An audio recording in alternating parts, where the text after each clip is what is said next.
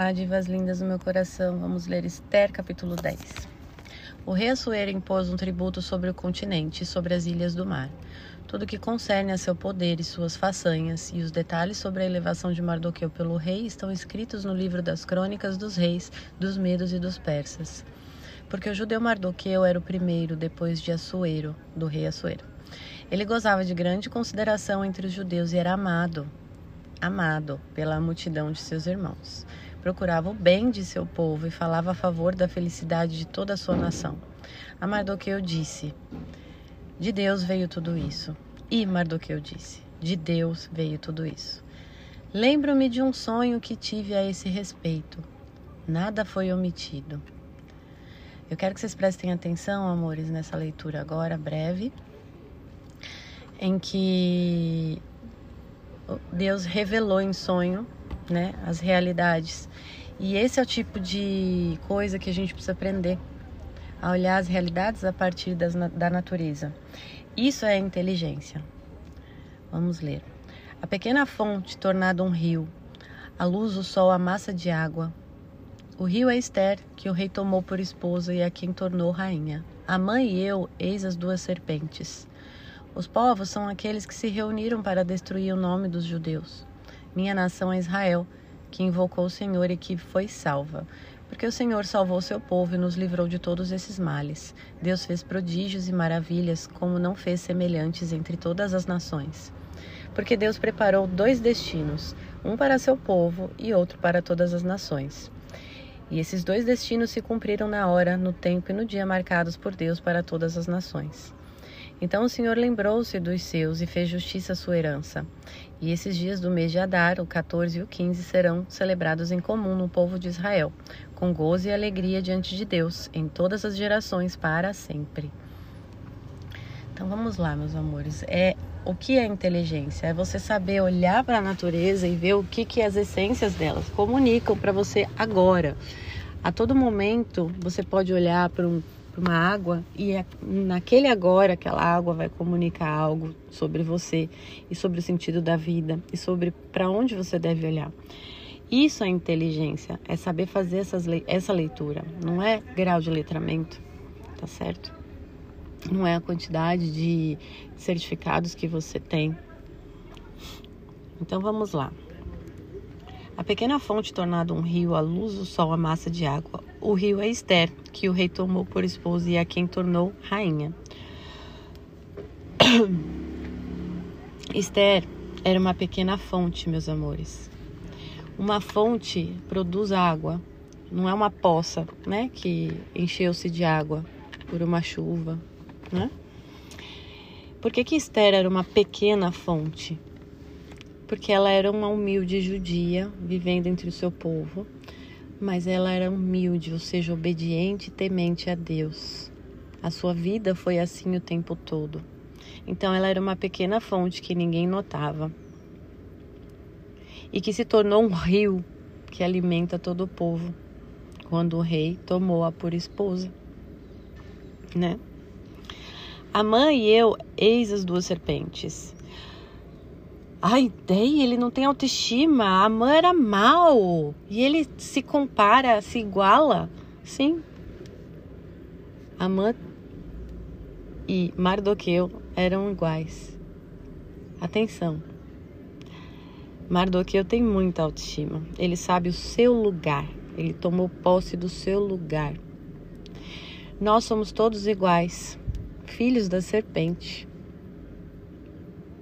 Nós todos somos miseráveis na natureza, na natureza caída. Todos nós pensamos besteira. Mardoqueu também, com certeza, pensou em seu coração. Pensou em fazer justiça com as próprias mãos. Pensou em ser precipitado, fazer sua própria vontade, se desesperar, não esperar em Deus. Só que, como ele conhecia Deus e tinha uma regra de vida de acordo com o que conhecia, ou seja, fé e obra andavam juntas, ele pôde se conter, conter a sua miséria, que é igual a Amã, e esperar em Deus, esperar a justiça de Deus, obedecer a Deus, praticando o que Deus pede para praticar. Então, meus amores, na natureza eles são iguais, duas serpentes. E é assim que a gente precisa olhar as pessoas, meus amores. É assim que se reconhece a nossa miséria e tomamos posse do nosso lugar no mundo, entendemos o nosso tamanho e começamos a enxergar o nosso próprio valor. Aonde que está o nosso próprio valor?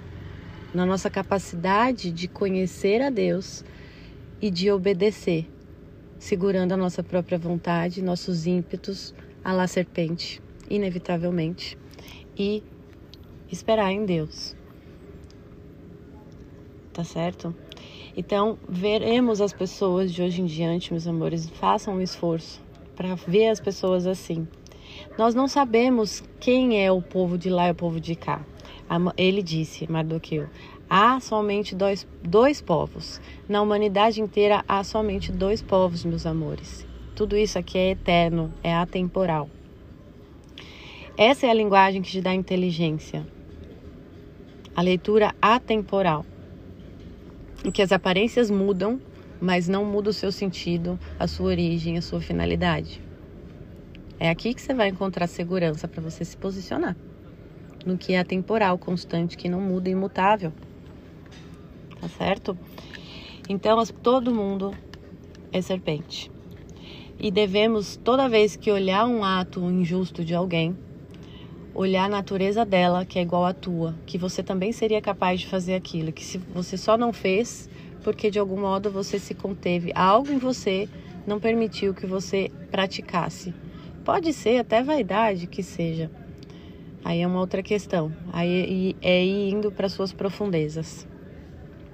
Falando em profundezas, a água é sempre o universo feminino. Se vocês repararem nos filmes, é, é, nas ficções, tem o, o, filme de Simone de Beauvoir tem essa cena. É, muitos filmes é, fictícios têm essa cena. Tem até um clipe da Beyoncé quando ela estava no fundo do poço. Até essa, essa expressão mesmo no fundo do poço, né, é, remete à água, né? O poço recebe água.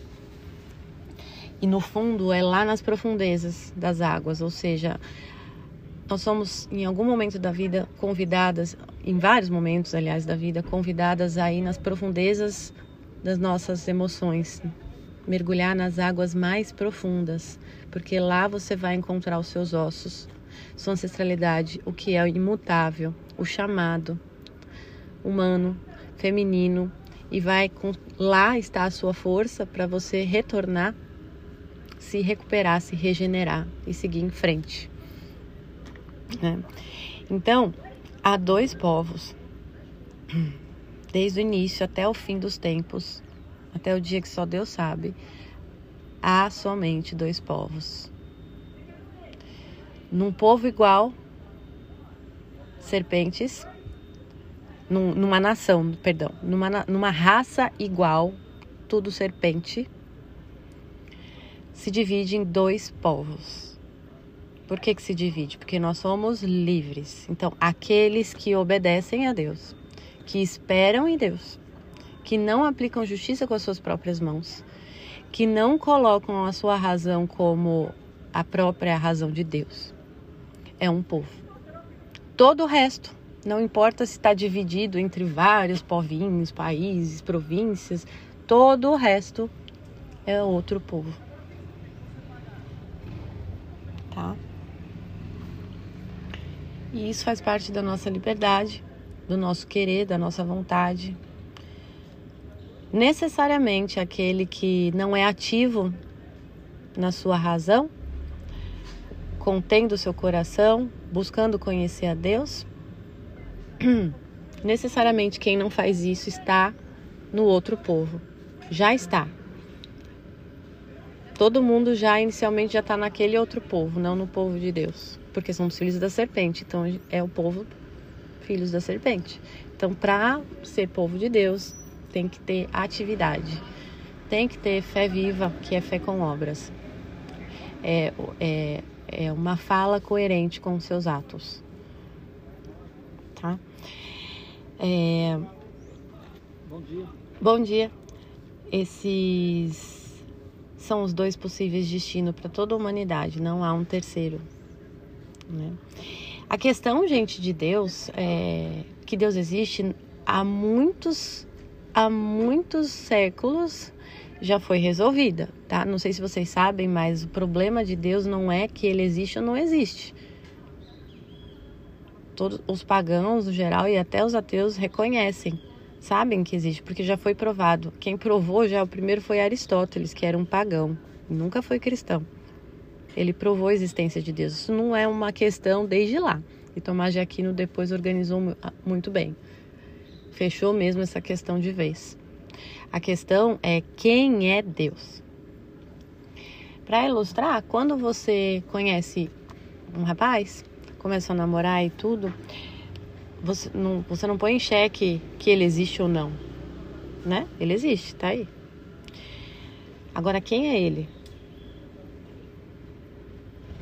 A gente não deve julgar ninguém, porque descobrir quem é alguém vai acontecer até o seu último suspiro, até o último sopro respirar da sua vida. E a gente nunca vai chegar na totalidade. Nem do outro, nem de nós mesmas e nem de Deus, muito menos. Então, conhecer quem é o outro é um trabalho constante diário. Quanto mais você querer um diálogo, querer conhecê-lo, se posicionar diante do outro para ver quem ele é, e não condicionar esse ato de descobrir quem ele é, se for do seu interesse, se for um benefício para você, se ele te agradar, é, é, é começar a viver a vida humana. Tá certo? Então, se a gente não sabe nem quem somos nós mesmas, não vamos abarcar nunca, muito menos o outro, quiçá Deus.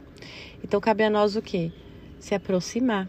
A nossa vida é cada dia uma aproximação a Deus pelo conhecimento de quem é Ele. E Ele deixou a palavra para a gente conhecer quem é Ele. Ele deixou também a sua própria criação, que tem o dedo dele em cada grão de areia, folhinha, tudo.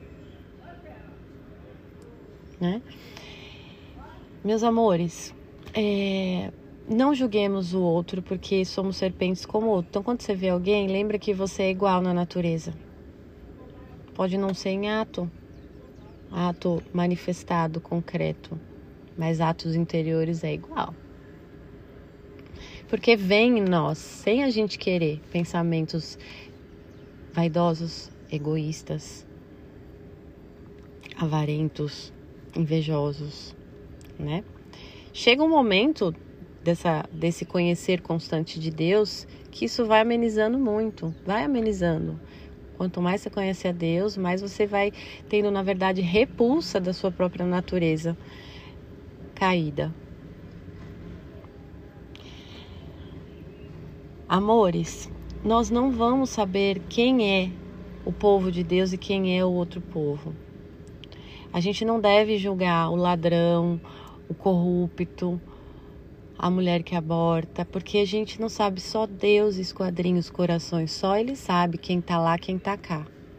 Só Ele. Nós, nosso dever é, como Jesus ensinou, você vai conhecer a Deus, você vai enxergar isso. Ter o olhar de Cristo para todas as almas. O nosso desejo deve ser de não perder nenhuma alma, não importa o que ela esteja fazendo agora. Devemos olhar para as pessoas com o mesmo olhar de Cristo, que até fechar os olhos entregar o seu espírito a Deus, olhou para todas as almas com esperança, com amor, não queria perder nenhuma delas. O sofrimento de Cristo no Horto das Oliveiras era esse, o principal. Aqueles que vão me matar provavelmente são almas perdidas que Deus Pai não vai perdoar. Não vai perdoar, não porque não quer perdoar, mas porque esses, essas pessoas não vão querer, negam a Deus, querem ser filhos da serpente mesmo. Isso dói muito. Não é a dor de tipo você flagelado, dor de tipo tem que aguentar eles me, eles me é, flagelarem e ficar quieto. Não, gente. tá vendo como a gente é miserável? Né? A gente tende a pensar assim quando vê a paixão, né? É muito além, é muito além. E por isso ele chorou sangue. Tá certo? E aí ele deixa uma, uma, coisa clara aqui: minha nação é Israel que invocou o Senhor e que foi salvo. Essa é a nossa parte, conhecer a Deus e invocá-lo. Pedir o seu auxílio, pedir sua ajuda, porque a pessoa que faz isso sabe que é Deus que tem a solução, não a gente. Né? E por isso, pelo povo invocar, lembrar de Deus, Deus lembrou do povo. Deus lembrou do povo e atendeu o seu povo, fazendo prodígios. E Ele quer fazer prodígios na nossa vida, na sua vida o tempo todo. Aquelas coincidências, né? Que a gente parar um pouco para refletir na nossa vida, quantas tem, né? Quantas, quantas coisas. Que era pra gente estar tá morto se não tivesse tido essas coincidências. Né? Ele lembrou e fez justiça à sua herança. Ele chama a gente da sua herança, esse povo que quer, quer ele, que busca conhecer ele e viver de acordo. Hum. É isso, meus amores. E aí. Quando ele fala que esses dois destinos se cumpriram na hora, no tempo e no dia marcados por Deus para todas as nações. É, uma das marcas aqui é um, no sentido atual e no sentido atemporal, né? Que tem um dia e um tempo marcado para Deus, para todas as nações, serve para nós hoje. Tem esse dia marcado que só Deus sabe, conforme Jesus Cristo falou para gente, né? Na vida dele aqui, uma nada. Tá bom? Um beijo apaixonante.